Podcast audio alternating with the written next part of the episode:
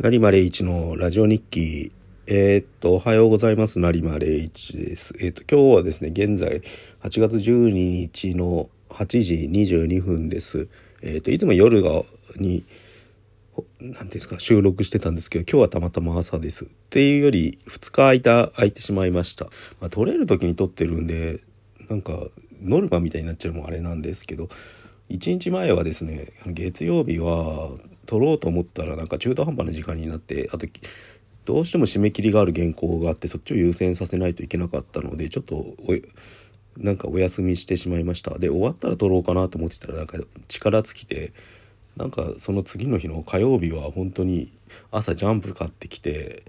あ御霊が終わって最終回だみたいなこと考えながら読んでなんかいろいろ考えててなんかぐちゃぐちゃってなってるうちになんか気づいたら寝てて夜起きたって感じですね。なんかやっぱりあれですね原稿書くとなんかマジックパワーみたいのが減るんですよ。あの RPG ゲームでいうと。それが一日ダメになってあと朝朝というかとうとう平日も本当に暑いですよね。昨日は確かもう40度超えたんですよね確か。うそうなっちゃうと歩けないっていうかもう、うん、年々前も話しましたけど外歩くのが辛くなってくるんですよ。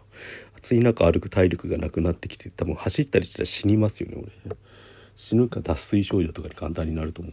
う、うん、だからジム行ってるってのもあるんですけどあジムも行こうと思って結局行かなかったんですよね。だから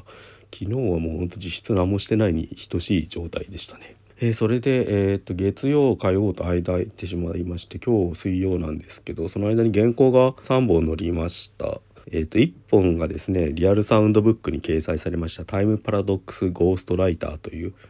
あ違いますねタイムパラドックスですね。タイムパラドックス・ゴーストライターという漫画についてのレビューですね。これジャンプで掲載されてる第1巻が発売されて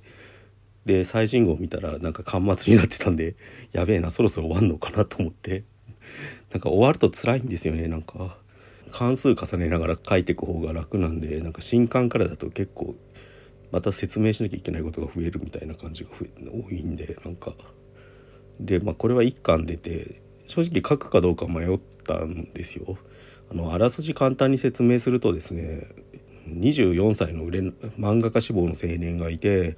いわゆる少年ジャンプを舞台にした漫画家ものとして始まるんですよ。だからバクマンみたいなノリなんかジャンプの具体的なディテールが書いてあってそこでどうやったら読み切り掲載されて新人が連載勝ち取れるかみたいな流れを、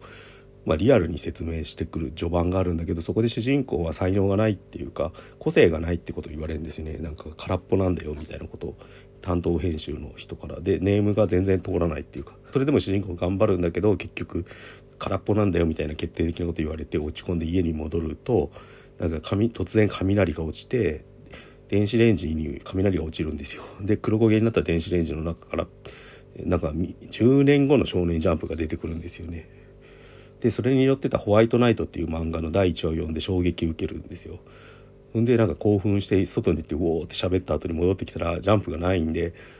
あれなんだ夢だったのかと思って漫画に書くってでもこれすごかったからなんか書こうみたいな気持ちになってそれを第1話をなんか読み切り読み切り用のネームに落とし込んで書き直して提出したら「すごいよこれ傑作だよ」みたいなこと言われて読み切りとして掲載されてアンケート1位取るんですよ。でそこから大ヒットになるかみたいななんかなんでしょうね。ビートルズの曲がいない世界にでビートルズの曲演奏したらヒットしちゃいましたみたいな話ですよね。なんかある種の異世界転生ものに近いというか。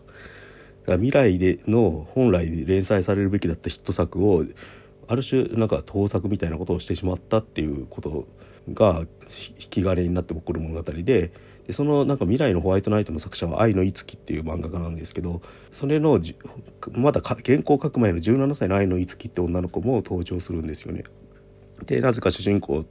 のアシスタントになってでみるみる才能を開花させてデビューするみたいになっていくっていう話ででこのなんか愛のいつきって女の子と主人公の佐々木っていうのがどうなるかみたいのが結構物語のメインなんですけどけどなんか叩かれたんですよねこの漫画。叩かれたっていうか今も叩かれてるんだと思うんですよ。なんかやっぱり盗作ってのがすごいナイーブな問題みたいだして読んでる方にとっては。まあそりゃそうだろうって気もしないでもないけどただ何ていうんですか未来の作未来書かれるべき作品を盗作した盗作というかなんかそれをそのままか模倣したとしたとしてそれはパクリに当たるのかっていうのは結構面白い問題というか未来を言い過ぎだとしたらなんか形になってないものをなんかそれこそ人と喋ったりなんとなくこういう話考えてんだよみたいなアイデアをなんか先に絵に描いてしまったらそれは盗作になるのかとかもっと言うと何ですか突然なんか受信した電波みたいなものですよねこれってある意味。突然見えたビジョンとか妄想でそれが実は誰かが送ってたものだとしてそれを絵に起こしたら犯罪なのかみたいななんか結構著作権の問題としてすげえ面白いと思うんですけどなんかそういう思考実験として楽しめばいいのになって思ってたんですけど意外にみんな怒ってるそれはなんか主人公のやっぱ優柔不断さとかがいろいろ問題でなんかその辺はあんまうまくいってないんですよね漫画として。っていうよりなんかそのやっぱりこの主人公の佐々木っていうのがすごいリアルっていうかなんか売れない漫画家として妙にリアルでなんかそういう本来才能ない人間がなんかそのズルして出世することに対するなんかそれをしかも堂々とやらないことに対する嫌悪感みたいなものが先に勝っちゃった人が多かったらしくてなんかそれで結構反発招いちゃったのかなって思いながら読んでましたね。うん、なんかそこに関してはでも正直ギミックの一つでしかないのかなって気はするんですけどね。うん、うんまあどうなんでしょうって感じですけど、まあ、多分どんどんストーリーを今の連載文とか見るとどんどんひっくり返してくんでそこは触りでしかないので結構メインのテーマではないのかなって思ってて。むしろメインなのはその才能がない人間はどうがどうやって戦うかみたいな話。なんか才能とかなんか環境に恵まれなかった人間が。それはなんかここ何年かのジャンプのテーマなんですよ。具体的に言うとだか僕のヒーローアカデミアがそうで、うん、いわゆるなんか昔のナルトとかワンピースとかと違うっていうか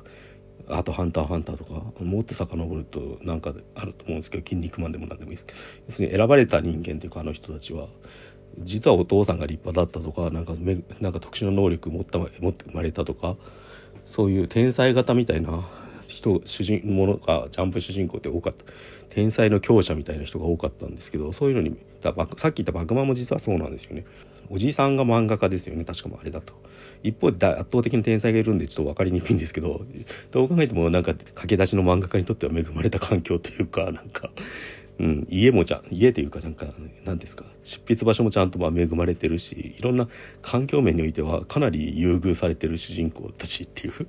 それに比べると佐々木って本当に何も思ってねえなって思うんですけど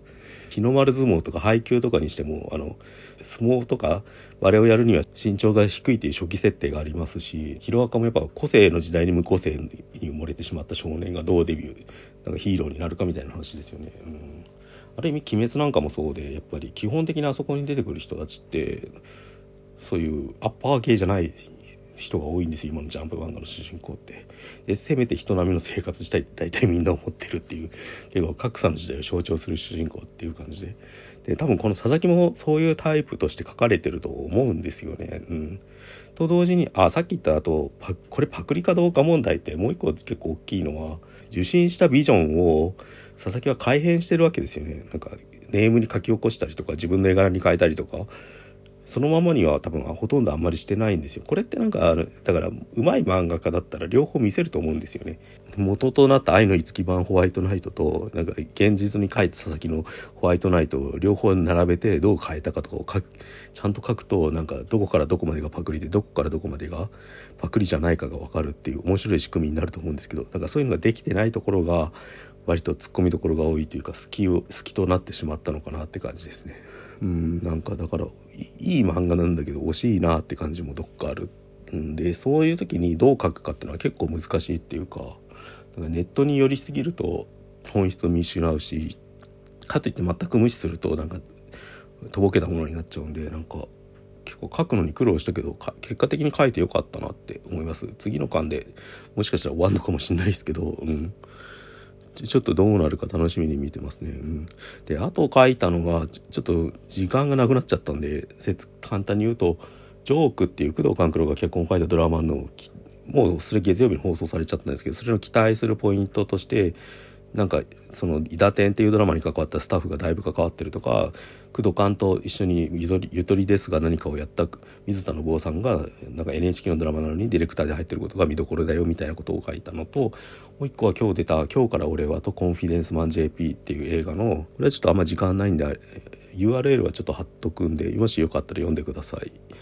えーと、ととりあえずこれ今日はこんな感じです。えー、またなんか本当に毎日更新ってペースはちょっと落ちちゃったんで余裕ある時に順序ポッドキャストを更新していこうと思います。成丸一でした。